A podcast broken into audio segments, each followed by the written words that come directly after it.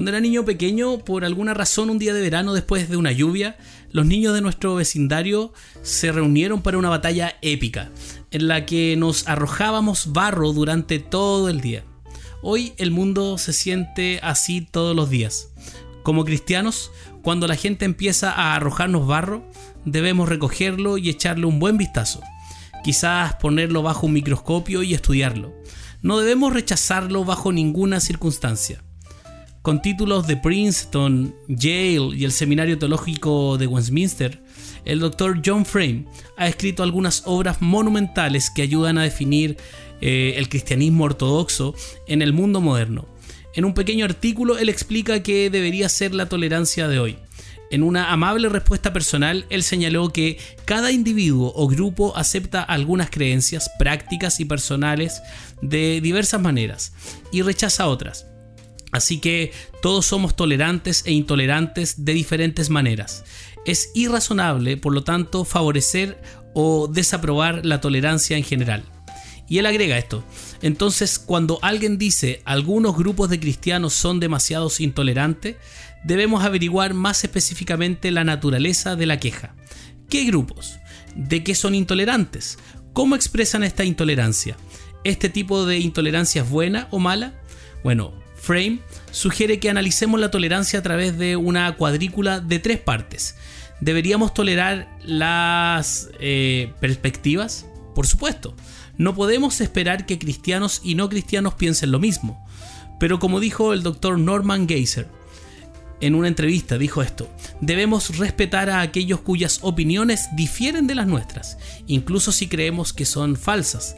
Tienen derecho a estar equivocados. La libertad de pensamiento exige que respetemos las opiniones que difieren de las nuestras, pero ningún principio válido exige que aceptemos puntos de vista contrarios como verdaderos.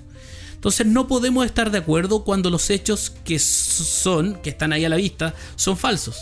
Y Geisler agrega, las vistas opuestas no pueden ser ambas verdaderas. Por ejemplo, si el ateísmo es verdadero, entonces el teísmo es falso y viceversa.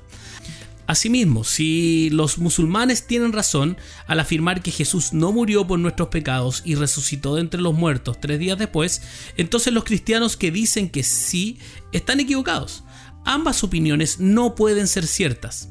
Entonces, ¿debemos tolerar las prácticas? Cuando se trata de otras religiones y sexualidades alternativas y demás, depende de lo que entendemos por tolerancia. No autorizaremos las ceremonias de matrimonio gay en nuestra iglesia, pero digamos que te mudas al lado de una pareja gay. Por supuesto, debes amarlos y ser el mejor vecino que ellos conozcan. Todavía puedes esperar que se encuentren con Jesús y caminen al arrepentimiento.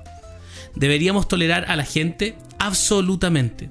Es donde la Biblia habla de amar a nuestro prójimo.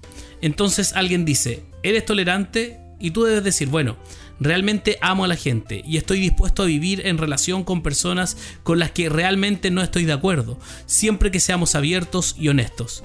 Puedo hablar con ellos sobre lo que creo e incluso ser abierto sobre algunas cosas que me gustaría que cambiaran en su vida por su propio bien y dispuesto a ver que algunas cosas cambien en mí también. Tengo amistades y relaciones amorosas con todo tipo de personas que no están de acuerdo conmigo en todo tipo de cosas. Pero como Frame señaló, diferentes situaciones pueden exigir diferentes niveles de tolerancia.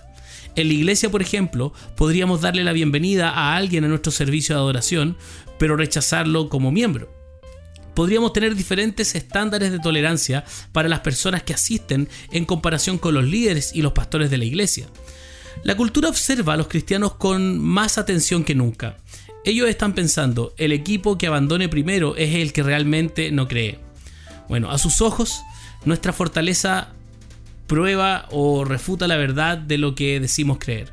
Cuando comenzó el movimiento por los derechos de los homosexuales, se trataba de un grupo minoritario al que se le despreciaba y se le ponía nombres horribles. ¿Y qué hicieron? Aguantaron allí. O considéralo de esta manera. Si un hombre hoy está sobre su alfombra orando hacia la Meca, eh, abiertamente y públicamente en el aeropuerto después del 11 de septiembre allá en Estados Unidos, probablemente esté bastante comprometido con el Islam. no es el momento para el, Islam en Estados Unidos, por ejemplo. Entonces, si esta persona está orando, mucha gente, muchas personas van a tener temor. Entonces, si quisiera saber más sobre el Islam, ¿lo elegiría él?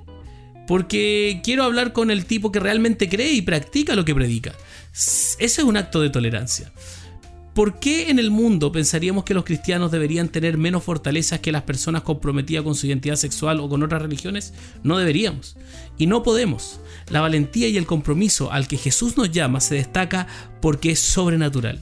La gente te insultará cuando vivas tu fe, pero tu recurso no es la ira o el miedo, es el amor.